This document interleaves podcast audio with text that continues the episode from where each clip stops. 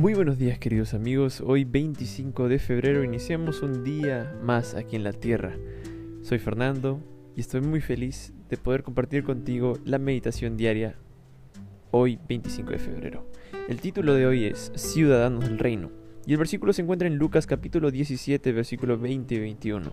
Una vez habiendo sido cuestionado por los fariseos sobre cuándo vendría el reino de Dios, Jesús respondió, el reino de Dios no viene de manera visible, ni se dirá aquí está o allí está, porque el reino de Dios está entre vosotros.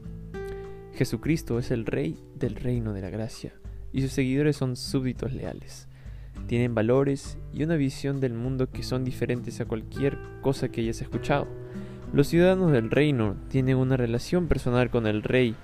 Nos aferramos a lo que podemos ver y tocar, Muchos piensan que el reino es la iglesia visible y que su crecimiento se mide por el número de nuevos conversos.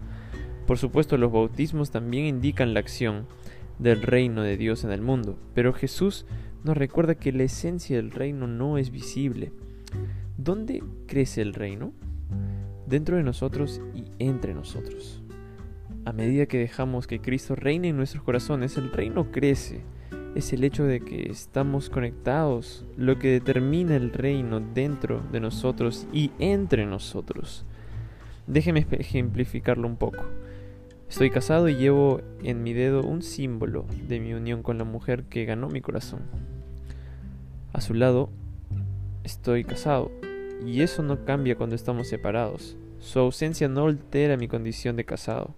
El matrimonio ha cambiado mi estatus para siempre. Donde voy y lo que hago está determinado por mi relación con la mujer que cambió mi vida. No tomo una decisión sin consultarla. Y no voy a ir a ninguna parte sin dejar claro lo que voy a hacer. La aceptación de Cristo como Señor y Salvador es como el matrimonio. Aunque todavía no estemos físicamente en su presencia, le pertenecemos, y nuestra vida se rige por su amor y voluntad.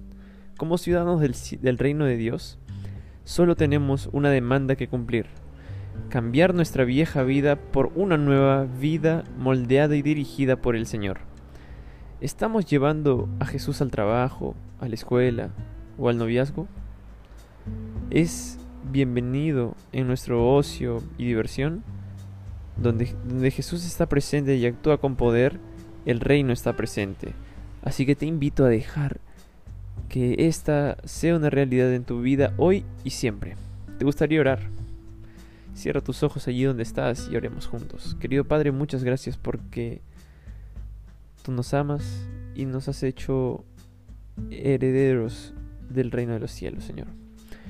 Ayúdanos a vivir como príncipes y princesas tuyos, Señor.